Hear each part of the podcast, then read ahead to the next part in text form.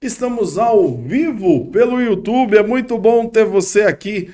Nosso podcast Café SA toda quarta-feira, sempre aqui com a conversa com o especialista, trazendo especialistas para conversar sobre economia, sobre comportamento, sobre carreira. Eu sou Everton Lima, comunicador, empreendedor e apresento esse podcast para vocês. O nosso podcast é uma produção da Agência Ação, uma agência especialista em marketing de saúde. Estamos hoje aqui conversando com vocês mais uma vez. Você que está chegando agora no nosso canal do YouTube, aproveita, se inscreve no canal, curte esse vídeo, faz isso agora e daqui a pouco participa, interage junto conosco, que hoje nós vamos conversar sobre um tema muito importante. Já já vou falar sobre o tema e vou falar também quem é o nosso convidado de hoje. Mas antes, o nosso podcast de hoje tem o apoio da Companhia da Fórmula Farmácia de Manipulação,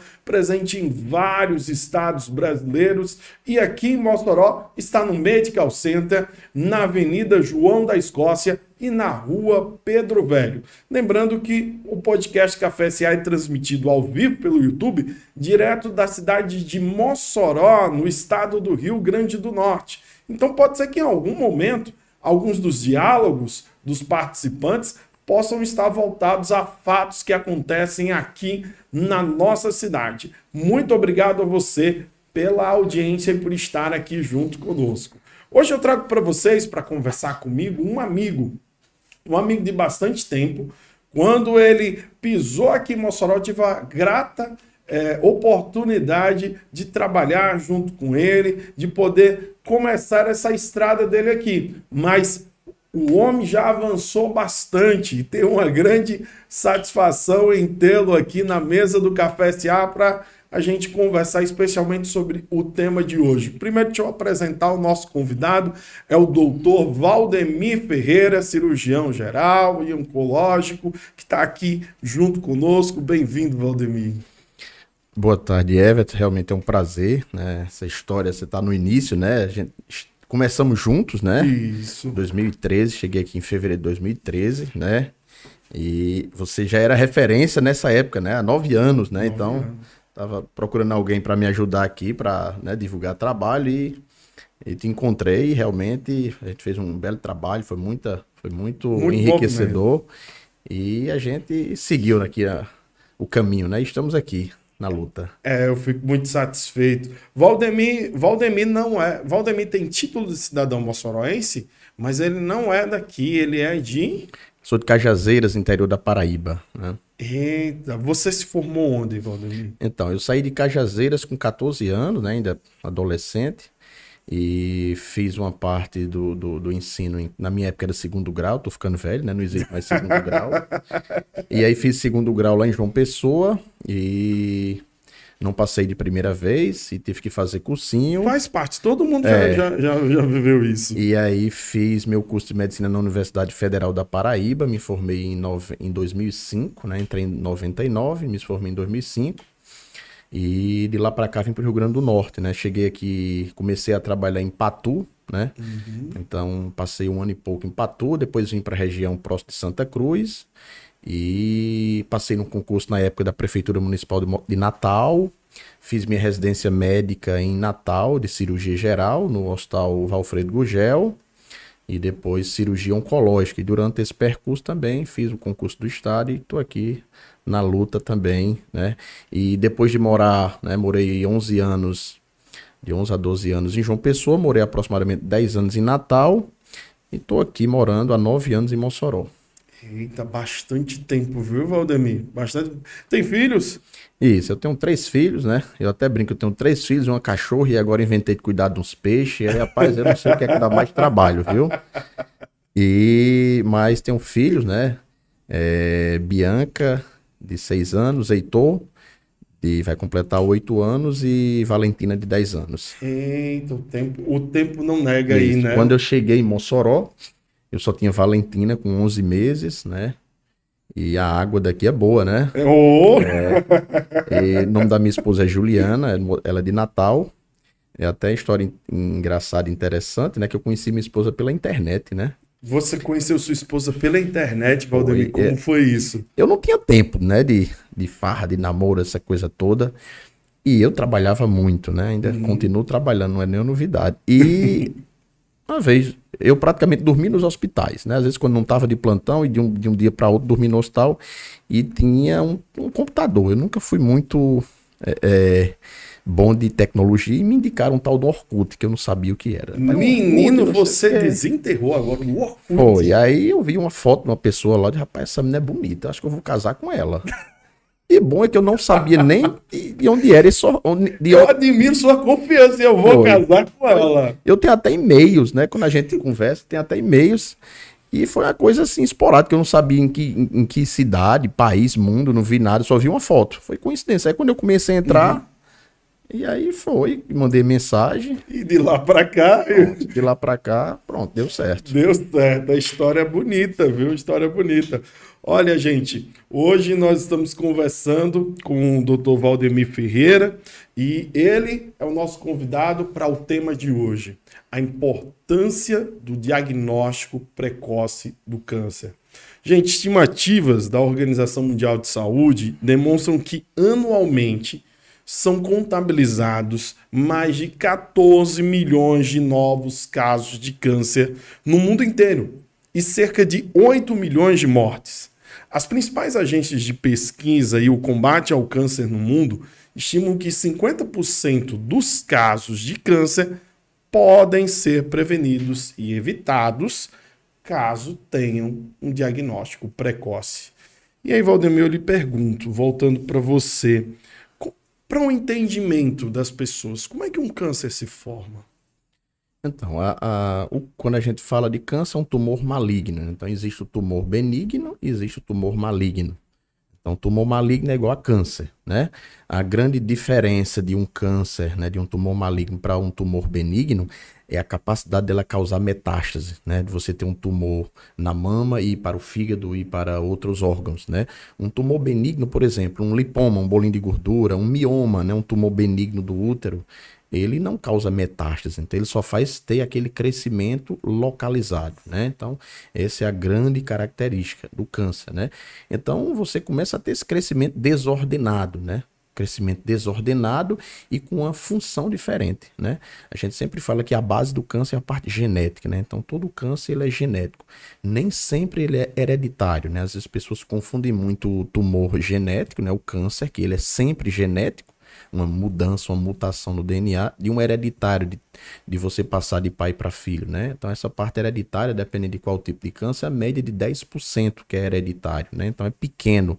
Então, nem sempre o fato de seu pai e sua mãe ter tido um câncer, você tem uma porcentagem baixa. E esse crescimento desordenado, e ele começa a é, invadir outros órgãos e ter funções diferentes, e isso aí vai né, acontecer, acometer outros órgãos. Quais são os fatores de risco para o desenvolvimento de um câncer? Isso, existe de maneira geral uns fatores, né, de maneira gerais, porque existe mais de 200 tipos de câncer. Então, para cada tipo de câncer existem alguns fatores mais específicos, né? Mas o que é que a literatura mostra, né? Que o que a gente sempre fala no dia a dia, na imprensa, né, em todos os consultórios, não só de médicos, na televisão, é exatamente a qualidade de vida, né? Isso. Antes era o achismo, hoje é uma coisa comprovada cientificamente, que é a qualidade de vida, uma boa alimentação, atividade física, um equilíbrio na sua vida física, mental, espiritual, uma boa alimentação, não ser 100% radical, às vezes você não consegue ser 100%, mas eu acho que pelo menos 90% você tem que ter uma vida bem regrada em relação a tudo, né? No mínimo é, alimentos né, ricos em frutas, verduras, legumes, uso protetor solar é, para o cuidado com câncer de, câncer de pele, é, uma consulta regular com um dentista, a gente esquece do câncer de cavidade oral, que infelizmente também é muito frequente na nossa região, é, consultas né, é, anuais, pelo menos, né, com algum especialista, é, atividade física, reduzir ou acabar com, com a obesidade, com sedentarismo, né, uma, uma quantidade mínima de álcool, né, é, evitar o tabagismo, né, esses alimentos ricos em, em, em carne vermelha, né, é, alimentos processados, embutidos, enlatados. Então, isso aí realmente tem uma influência. Aí, dependendo de cada tipo de câncer, né? Às vezes profissionais que trabalham com petróleo e derivados, que usam em, em, em, em, minas, então tem que ter aquele cuidado de proteção, que mexe com solventes, né? Aí dependendo de cada tipo, então isso tudo influencia. Então esse meio externo, eu sempre falo que o câncer, né, é como se você tivesse um monstro adormecido dentro de você, né? Então você tem aquele fator de risco e ele está dormindo, né? Ele está adormecido dentro de você. Então se você acorda esse monstro, ele vai começar a lhe dar trabalho. Então é bom a gente ter cuidado com esses fatores de risco para a gente evitar acordar esse monstro. E como a gente descobre o monstro antes dele acordar? Aí também depende muito de qual tipo de câncer. Tem muitos cânceres hoje em dia que existem né, exames de rastreamento, né? O que é rastrear? Rastrear é diferente de investigar. Rastrear é você tentar diagnosticar algum tipo de tumor antes de vir sinais e sintomas.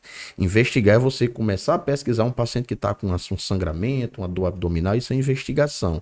Então, quando você né, tem um diagnóstico precoce de determinado tipo de câncer, você tem uma chance de cura elevada. Então, por exemplo, é, câncer de mama na mulher, né? Então, recomenda-se a mamografia, né, a partir de 40 anos, né, para você começar a ter o diagnóstico precoce em relação ao câncer de mama. É, e câncer de intestino, então tem o exame da colonoscopia, o preventivo para o colo. Então, para cada tipo de câncer, claro, tem muitos cânceres que não têm exames de rastreamento. Então, infelizmente, é, muitas vezes, quando você não tem uma consulta né, é, regular com um especialista, você tem um diagnóstico mais tardio. Por exemplo, câncer de pâncreas câncer de vesícula biliar, câncer de fígado, né? Então, esses outros tipos de câncer você não tem exames para você rastrear e ter um diagnóstico precoce. Eles são mais silenciosos também? Exatamente. A gente sempre fala que o câncer é uma doença muito traiçoeira, uma doença muito silenciosa, né? Porque no início, ela, infelizmente, ela é assintomática, é onde, no momento que você vai no especialista e ele vai solicitar exames para você, infelizmente, às vezes diagnosticar na fase que você não tem queixas, é só através de exames, ou às vezes você vai ter um diagnóstico precoce, porque o câncer, quando ele aparece, muitas vezes alguém pergunta, doutor, e, e, qual é o sinal e o sintoma de um câncer? Não tem. Às vezes ele começa com uma coisa bastante inespecífica. Por exemplo, uma tosse. Né? Cara tem 55 anos e está com tosse. Você vai pensar que é um câncer de pulmão, um câncer de laringe, um câncer de esôfago? Não. A primeira coisa que você pensa é uma virose. E essa coisa vai progredindo. Você tem um paciente, né, uma mulher obesa, pós-menopausa, né, e tem um sangramento. Então você não vai pensar primeiro que é, uma, que é um câncer, vai pensar que é alguma coisa benigna. Né? Então isso influencia demais né, na cura desse, dessa doença. E aí a gente pode ver o porquê que ele é descoberto tão tardiamente. Isso. Então, quando você é, não faz exames de rastreamento, quando você não tem essa consulta né, preventiva, quando você não tem essas informações do cuidado com o seu estilo de vida, né, você está meio que estimulando o monstro né, a acordar e também não vai atrás de exames né, para ter o diagnóstico precoce daquela doença. Então, Dessa forma, você, infelizmente, grande parte das vezes vai ter um diagnóstico tardio, né? Então, se você tem um diagnóstico tardio, você vai transformar uma doença que tem cura, né? Isso, isso aí tem que deixar bem claro, que o câncer tem cura desde que diagnosticado precocemente e tratado de forma correta. E da mesma forma que outras doenças, quando não tem cura, elas terminam sendo doenças crônicas ou às vezes mata, né? Então, a gente tem que a cada dia, né, desmistificar, coisa que antigamente se falava que era aquela doença, que que dizia que a palavra é um câncer, e é uma doença como qualquer outra, né? E é isso que a gente tem que ter esse cuidado. É, entre os cânceres que nós temos no Brasil, quais são aqueles que nós temos no Brasil não, na população brasileira, quais os cânceres que vão ter maior letalidade? Isso.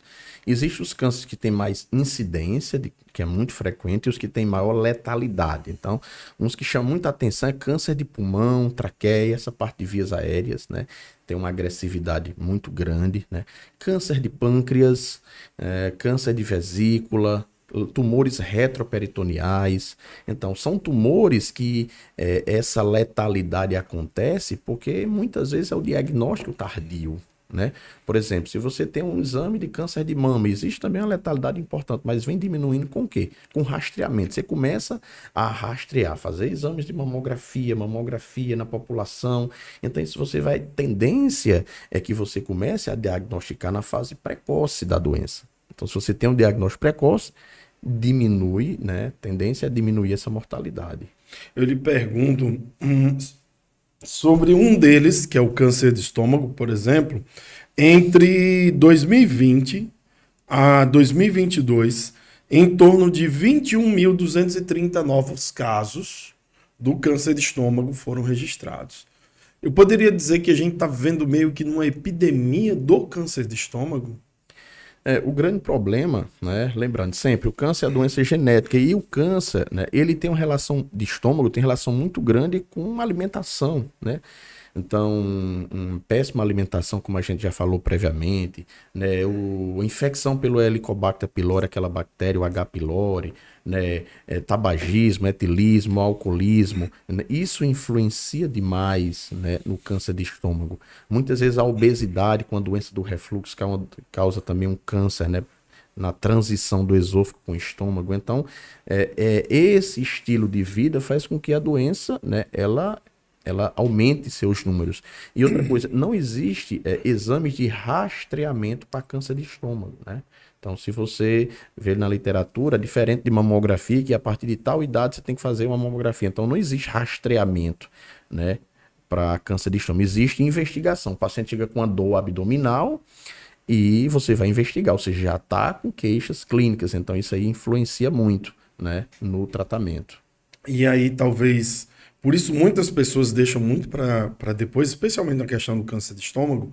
É, eu tive uma amiga que faleceu recentemente de câncer de estômago, recentemente, quase há um ano atrás, e ela veio descobrir praticamente depois de dois anos ela reclamar de dor no estômago e aí, quando descobriu, foram oito meses até o dia da morte dela. Qual a idade dela? Ela tinha 34 é. anos. Duas coisas interessantes, né? Primeiro, é, a gente bate na tecla que é uma doença silenciosa e traiçoeira, né? Então, a paciente jovem, né? A conduta, geralmente, no paciente que tem uma epigastralgia, o que é a epigastralgia? É uma dor aqui na boca do estômago, como a gente fala, né? O mais comum não é que você está com câncer de estômago, um paciente jovem, é diferente do paciente com 50, 60, 70 anos. Então, geralmente, você às vezes tenta, né? Um tratamento sintomático, a gente chama de um tratamento empírico com, né? Um, um protetor gástrico, de pirona, omeprazol, buscopan. Então, se você faz um tratamento desse e não resolve, você já tem que procurar investigação. Né?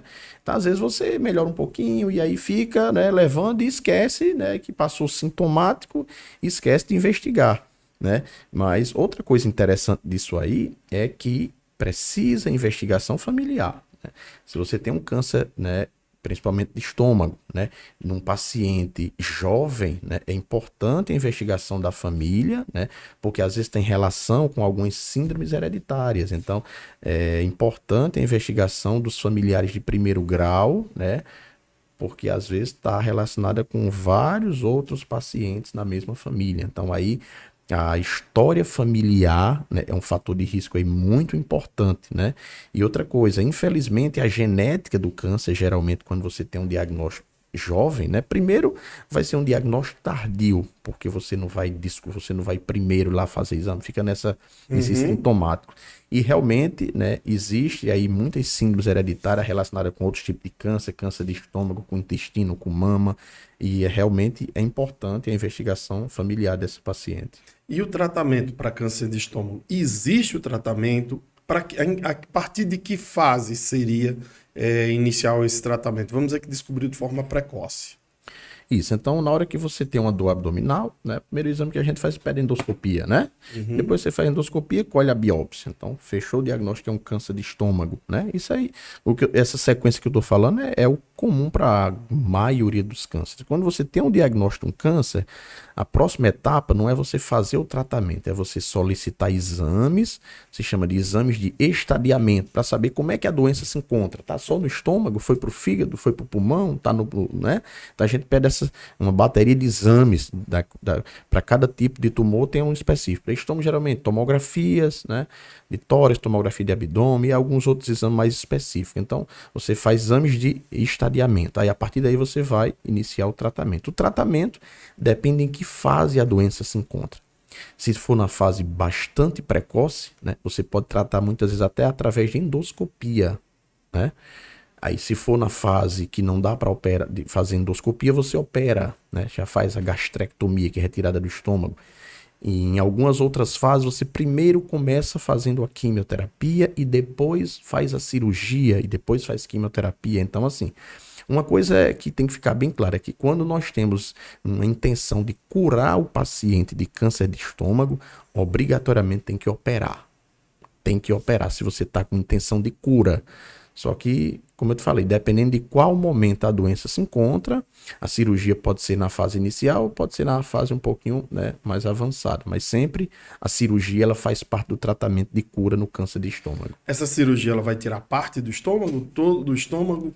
É possível Aí, viver isso, assim? Isso, exatamente. Então, dependendo do tipo histológico, do tipo de célula, dependendo da localização do, do tumor no estômago, você tira uma parte do estômago ou você tira o estômago completamente, né? E depois que você tira o estômago completamente, você faz uma nova costura, um novo trajeto da alimentação do esôfago, né, com o intestino. Então, o intestino delgado, né, né o, Deus é, é muito sábio, né, na, na, na sua toda a natureza do, do, ser humano e ele meio que ele se adapta e com o tempo o, o, intestino ele vai dilatando, né, ele dilata, dilata, né, claro, nos primeiros anos, né, você não ganha, não tem um ganho, um ganho de peso importante porque o o espaço é pequeno, mas à medida que o tempo vai passando, o intestino ele vai dilatando e você vai ter vida normal. Muito interessante, muito interessante mesmo. Vocês estão acompanhando a nossa conversa com o especialista. Hoje nós estamos conversando com o Dr. Valdemir Ferreira. É, a importância do diagnóstico precoce do câncer. Esse é o podcast Café SA. Você pode nos acompanhar nas redes sociais, pelo Instagram, arroba podcast Café SA. Você que está acompanhando a gente agora ao vivo, tem condições de também fazer a sua pergunta aqui nos comentários para o Dr. Valdemir Ferreira sobre o nosso tema de hoje, que é a importância do diagnóstico precoce do câncer. É interessante colocar aqui para vocês que se você que chegou agora e ainda não se inscreveu no canal, se inscreve no canal e fica por dentro também de outros conteúdos que nós temos aqui. Sempre nas quartas-feiras estamos ao vivo para você como um especialista e aos sábados também no mesmo horário. Então, curte a gente aqui, curte o nosso conteúdo, aproveita já, curte comenta esse vídeo que você está acompanhando. Voltando aqui para o Dr. Valdemir, a gente estava falando sobre câncer de estômago agora. E outro câncer bastante prevalente é o câncer de colo retal, Valdemir. Como é que a gente pode desenvolver, no caso do câncer de colo retal, esse diagnóstico precoce? Isso, diferente do câncer de estômago, o câncer de colo e reto, né, ele existe exame de rastreamento. Então, toda pessoa, né, homem, mulher, a partir de 45 anos, obrigatoriamente precisa fazer uma colonoscopia. Né? É um exame um pouquinho desagradável, tem aquele preparo intestinal, mas o custo-benefício é infinitamente positivo. Né? Então você precisa fazer uma colonoscopia de rastreamento, ou seja, antes de você ter qualquer sinal e sintoma. Não sente nada, obrigatoriamente com 45 anos você faz uma colonoscopia e repete esse exame com 10 anos. Né? Depois de 10 anos, repete esse exame. Existe um exame chamado de retossigmoidoscopia, que é um exame parecido, só que você não vê o intestino todo. Esse aí você repete de 5 em 5 anos. Então, através dos exames de rastreamento, você consegue o diagnóstico precoce, né? Até antes do paciente ter sintoma de dificuldade para defecar, dores, sangramento. Ele vai lá e vê um bolinho de gordura, um pólipo, um adenoma, e às vezes é uma lesão pré-maligna, aquele, aquela lesãozinha ela ia evoluir para câncer, ou é, já é um câncer na fase bastante inicial, né? Então, às vezes, na própria colonoscopia que ele está rastreando, é, a gente chama de incidentaloma. Incidentalmente, ele achou uma lesão pré-maligna ou câncer na fase inicial e diagnostica. Então, todos os, os, os tumores, né, que você tem exames para você rastrear, né, tem uma tendência a você ter um diagnóstico precoce. E isso desde que a pessoa tenha o conhecimento, tenha informação e tenha a facilidade, né, de que isso, tudo isso aconteça, né? Uma coisa é o que a gente fala na teoria, o que é que mostra a literatura. Outra coisa é o que está acontecendo hoje no dia a dia. Será que essas pessoas têm a facilidade de fazer uma colonoscopia sem sintomas nenhum? Né? Infelizmente, às vezes a pessoa com tumor, né, tá uma lesão típica, perdendo peso, muito sangramento, então uma clínica típica de um tumor na doença um pouco avançada e tem dificuldade para esse exame. Imagine você é, falar de um exame né, de rastreamento né, num paciente que não sente nada. Então, às vezes, não é fácil. É, era muito comum, durante a década de 90, nós ouvirmos é, histórias de que um avô, por exemplo, eu perdi o meu avô por câncer de pulmão. E de muitas pessoas que tinham a idade ali de 80, na década de 90, ou seja, pessoas que viveram um período áureo do como áureo que eu digo assim é, da, do, do século passado, especialmente viveram a sua juventude entre 40, 50, durante aquele período ali. E eles, eles em especial, é, na maioria eram fumantes. Eram fumantes, em sua maioria. Ah, hoje a gente percebe que, apesar do tempo ter mostrado casos de, dos avós que tiveram câncer de pulmão, a gente percebe que há ainda uma crescente também nessa geração de casos do câncer de pulmão. Isso. E o grande problema do câncer de pulmão é a agressividade, né? a letalidade. Né? Então, isso dificulta demais. Né? Tanto o tumor primário, ou seja, o tumor que nasceu no pulmão, existe tumor secundário, ou seja, infelizmente o pulmão é um órgão que você tem, tem outro tumor e ele metastatiza, ele dissemina para o pulmão, né? Às vezes a pessoa tem um câncer de mama e dá metástase para pulmão, né? Uhum. Isso aí é do tumor. Mas o, realmente um fator de risco muito importante para câncer de pulmão é o tabagismo, né? Claro, existem tumores de, de pulmão que não tem relação com o cigarro? Tem, né? Existem vários tipos de célula, tipos histológicos de câncer de pulmão. E tem alguns que não têm relação né, com câncer de, de, não tem relação com tabagismo, mas que realmente é, tem uma influência importante. É, eu, a, a, minha sensação, né, é que o, o, cigarro, de maneira geral, eu tô, não falo, tô falando nem que esse cigarro eletrônico que parece estar tá começando a estão querendo que tenha uma febre, né? Isso. E a literatura mostra que o risco é o mesmo, né? O risco é o mesmo do, do cigarro eletrônico. Essa coisa, quem está usando isso achando que não tem risco, não existe. O risco é o mesmo. E outra coisa, pior, é, tendo muitas intercorrências de, de, de, problemas pulmonares agudos, né, de perfuração de pulmão e outras, de, de algumas é, doenças por causa do cigarro eletrônico. Né? Então, eu não sei se as pessoas estão achando que pode ser, não sei se é facilidade, cheiro, alguma coisa, eu, acho que eu nunca nem vi um cigarro eletrônico, mas é, o risco é o mesmo, né? Mas o cigarro, de maneira geral, eu percebo, é, Everton, que a minha sensação é que hoje diminuiu, pelo menos aqui no Nordeste. Eu acho que quando a gente viaja para o Sul e Sudeste, acho a minha sensação é que lá o pessoal fuma mais. Eu não sei se tem relação com, com o clima, clima, não sei, mas a minha sensação é que o tabagismo aqui na nossa região, né, comparando com a minha infância, eu acho que deu uma Já diminuída. Deu uma diminuída, né? Sim. É, quem teve Covid teve sequelas como a dificuldade respiratória, deve acender ali um alerta em relação ao câncer de pulmão? Não, o problema do Covid é, é, porque ele causa um processo inflamatório, né? É um processo inflamatório e cria uma fibrose, né? É, então a relação do Covid é mais com perda da função do pulmão, né? Então tem muita gente que realmente perde parte da função pulmonar com o Covid mesmo, né? Mas assim, aquela coisa, Covid é uma coisa nova, né? Tem dois, três anos, então pode ser que venha estudos aí daqui a alguns anos, com, sei lá, com 10, 20, 50 mil pacientes no mundo inteiro, e eles começam, né? Pode ser que tenha, tá tendo estudos falando sobre isso, né? Que vai ter essa relação, né? Mas é uma coisa ainda pra gente muito nova ainda, né? Vocês estão acompanhando o nosso podcast Café SA. Hoje eu trouxe para conversa com o especialista, Dr. Valdemir Ferreira, para conversarmos sobre a importância do diagnóstico precoce do câncer. Nós já conversamos aqui sobre o câncer de pulmão, o câncer de colo retal, sobre câncer de estômago, alguns cânceres bem prevalentes na nossa, na nossa população brasileira.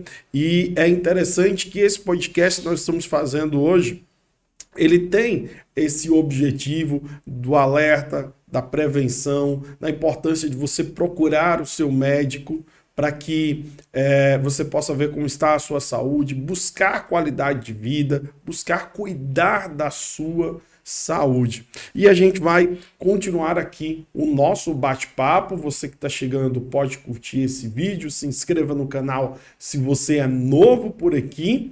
Esse é o nosso podcast Café SA ao vivo pelo YouTube.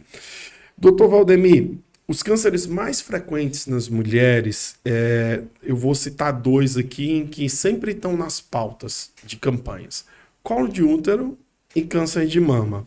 No caso do colo de útero, qual é o processo para se encontrar, ter um diagnóstico precoce desse câncer? Isso. Primeiro, uma coisa que é a coisa que mudou recente, né? Na sequência, antes era câncer de mama, em, em termos de incidência no Brasil, câncer de mama. Segundo, era câncer de colo de útero. E terceiro, era câncer de colo retal, né? Então, hoje na mulher mudou. Tanto na mulher quanto no homem, é, em termos de incidência, o mais comum é câncer colo retal, né? Câncer de colo de útero hoje está em terceiro lugar. Né? E assim, câncer de colo de útero é, tem alguns fatores importantes. Né? O maior fator de risco é o HPV, né? uma doença viral, uma doença crônica que não tem cura. Né? A gente espera que com o surgimento dessas vacinas pelo SUS, é, que isso, né? e até com conhecimento, não só pelo SUS, às vezes a pessoa tem, tem um plano de saúde, tem condição e às vezes não sabe que existe vacina para HPV. Né? Então, à medida que você começa a tratar né, e evite que a pessoa tenha um HPV, diminui, né, pelo menos 80, 90% dos casos de pacientes que têm câncer de colo de tem relação com HPV. Então, é uma relação muito importante com as doenças sexualmente transmissíveis, com essas infecções vaginais, com tabagismo, com desnutrição, né? E o conjunto desses fatores realmente evolui para essa doença no colo uterino. E no caso do câncer de mama, você já falou que ele é, houve uma regressão também em relação à quantidade de casos. Talvez a questão da conscientização, todos os anos, a campanha do Outubro Rosa, mas eu acho que não custa nada a gente frisar o que, que se faz para atingir esse diagnóstico precoce. Isso. Primeiro, é importante o autoexame da mama, né? Eu acho que é, é, muito frequente, né? O paciente geralmente ele já vem com, né, com esse, com essa suspeita de casa. Então essa, essa ideia do autoexame mensal da mama, né, é fundamental, né? Então você começa a perceber algum nódulo, alguma alteração, tanto na mama quanto na axila, né? Então, se, se, se, se mostrar, se apresentar no espelho, ver mama, assimetria, nódulo, abaulamento, mudança de cor de pele. Então, esse autoexame é fundamental, além do, da prevenção da mamografia, né? Que geralmente a gente pede para fazer uma ou duas mamografias entre 35 e 40 anos, e a partir de 40 anos é anual. Né? Então, o autoexame junto com a mamografia são duas atitudes que realmente têm uma tendência né, de você ter um diagnóstico precoce dessas lesões. Valdemir, e homens podem desenvolver câncer de mama? Pode sim. A porcentagem é muito pequena, de 1 a 3% para câncer de mama no homem. E, infelizmente, extremamente agressivo. Por quê? Porque é diagnóstico tardio, né? Muita gente nem imagina que existe câncer de mama no homem. Então, às vezes você tem um nódulozinho e fica ali, ah, isso é um nódulo, é uma gordura, é uma infecção, é um cisto, não sei o que, e fica, né? É, o detalhe é que geralmente são pacientes mais idosos, né? Geralmente são pacientes que têm problemas de fígado, problemas de uso de hormônio, de anabolizante, né? Algumas síndromes hereditárias que têm produção de hormônios. Então, geralmente tem um perfil mais específico, né? É, uma coisa que a gente vê muito, né, alguns tipos de tumores, já que a gente está falando de maneira geral, é o uso de, né, de forma, né, em grande quantidade de, de, hormônios, né? Então, a pessoa que usa isso tem que ter o maior cuidado, né? Não, não é que tudo é maléfico, né? Tem tudo tem a parte boa e tem a parte ruim de tudo, né? É importante que você tenha, né, um profissional que esteja do seu lado para não ter prejuízo, né? Porque isso influencia demais, né, no surgimento, por exemplo, para o câncer de mama. No caso, você falou aí de hormônios, eu me lembrei agora de pensar é, o quanto hoje a gente percebe as pessoas buscando resultados rápidos em relação a tudo. Né? Em relação a tudo na vida. E no caso da saúde, é em busca de performance, em busca de uma hipertrofia. O que, que essas pessoas têm que ter cuidado nessa hora, é, antes de buscar certos tipos de tratamento em que vão dar meio que aquele efeito da beleza só por aquele momento e sem pensar nas consequências que virão depois. É, é importante primeiro você conhecer o profissional, né? Acho que isso aí é, é essencial, né? Você saber quem é a pessoa que está do seu lado passando informações Porque se você ficar só com internet, isso aí você vai ficar meio maluco na sua cabeça, porque tem muita coisa boa e tem muita coisa ruim, né? A gente sabe que os hormônios, né, tem uma parte boa e tem a parte ruim. Então, é, é, o hormônio, ele nem sempre, ele é sempre prejudicial à saúde. Então, você precisa de um acompanhamento, né? Uma coisa que você falou, nada de forma rápida, né? É, é, seguro, né? A coisa é lenta, é gradual, né? Então, é, para a gente ter uma performance que a gente imagina, é um conjunto de fatores, né? É mudar sua cabeça, mudar seu estilo de vida, alimentação, atividade física, alguns suplementos ajudam, né? Essa coisa de hormônios é uma coisa muito discutida, tem muito na literatura sendo né, liberada muitos estudos, né? Eu não tenho muito esse, esse contato, essa proximidade, né, com os estudos específicos para quem usa essas medicações, é, mas tem muita coisa que falam favorável a isso. Então, uma coisa que a gente sabe é que se isso é usado de forma inadequada, num volume de curto tempo e, e em grande quantidade, num paciente que tem fatores de outros fatores de risco, e isso a longo prazo tem um risco muito grande, né? A gente tem alguns né, exemplos a nível nacional de cantores que até ele mesmo cita, teve um cantor da Bahia que realmente ele falava que usava muito anabolizante e não tinha preocupação com nada e, e, e, tem muita relação, por exemplo, com câncer de fígado, né? Então, o câncer de fígado, muita gente acha que é só com cirrose, né? É só com bebida alcoólica, com hepatite, não. Então, a automedicação o, também. A automedicação, aquelas hepatopatias, né? Aquelas inflamações crônicas, por exemplo, pelo paracetamol, né? O, o, o mais comum, né? Então, é, essa, esse uso dos hormônios, você tem que ter bastante cuidado, porque ele pode ter um preço muito alto.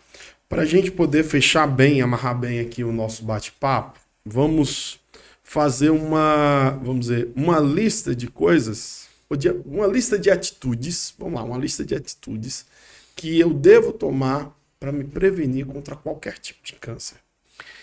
Primeiro a gente trabalha em cima dos de incidência de câncer, do que é mais comum, né? Então a gente sempre pensa, né? Quando a gente vai na literatura e a gente vê, é muito comum, é, 10 fatores, 10 atitudes importantes. Então, o câncer mais comum no nosso Brasil é câncer de pele, né? Então é fundamental o uso do protetor solar, cuidado com roupas, o horário de você sair, de expor ao sol. Lembrar que não é protetor solar só quando vai para piscina ou para praia, todos os dias, independente de ser sol ou sombra. Né? Tem que reaplicar isso, então é cuidado com a pele. Né?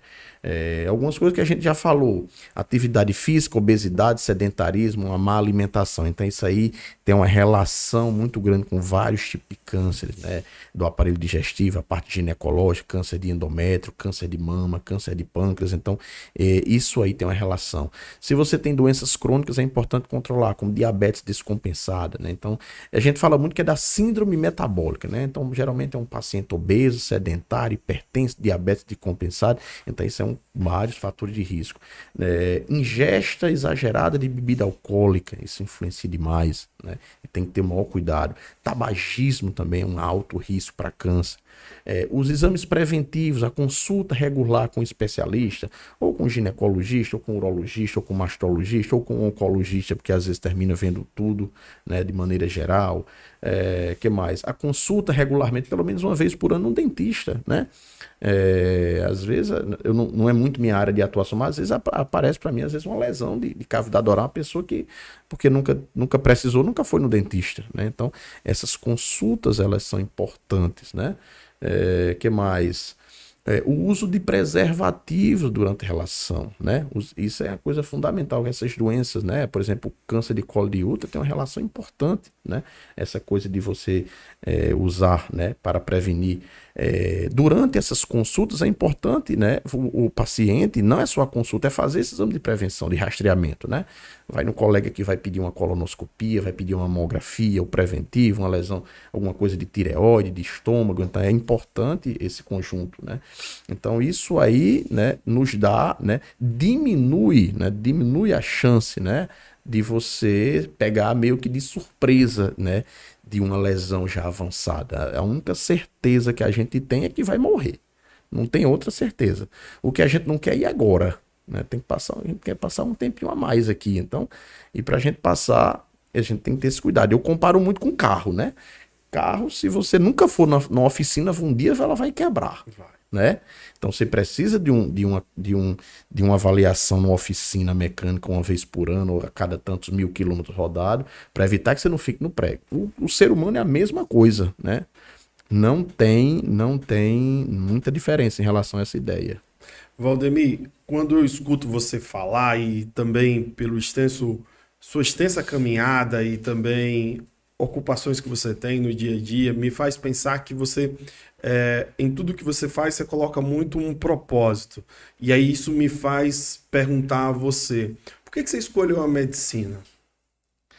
É interessante essa história, né? É, tem algumas coisas que eu, a gente estava até conversando antes que eu não falei. Eu toco também, né? eu toco saxofone. Eita, você toca saxofone, é, essa parte eu não sabia, é, não. E eu até comprei o sax quando vim para cá, tentei é, fazer curso conservatório aqui na UERN, não deu certo, a correria. Uma vez na vida eu toco. E antes eu pensava em ser músico, né? Jogava futebol, aquela coisa de, de infância, né? da é. periferia lá da cidade de Cajazeiras. E eu, ou eu queria ser jogador de futebol, ou tocar. Qual, qual posição? Eu era lateral esquerdo, né? Eita, é, Eu sou canhoto, né? Então era tudo para esquerda, era meio de campo, meio esquerda, lateral esquerda, essa coisa. Ou às vezes ficava como gandula do lado esquerdo, né? Mas tem que ter alguma coisa do lado esquerdo, né? Que eu sou todo canhoto. E, enfim. E pensava em tocar, ser músico, e enfim. E aí. E teve uma época também interessante, né? Eu era eu, hoje eu também sou muito envolvido com a igreja, com a religião católica, e, e teve uma oportunidade na época de eu entrar no, no, seminário, né? Lá tem um seminário lá em Cajazeiras, e na época meu pai dizia: olha, aqui você tem que decidir. Ou vai para João Pessoa ou entra no seminário.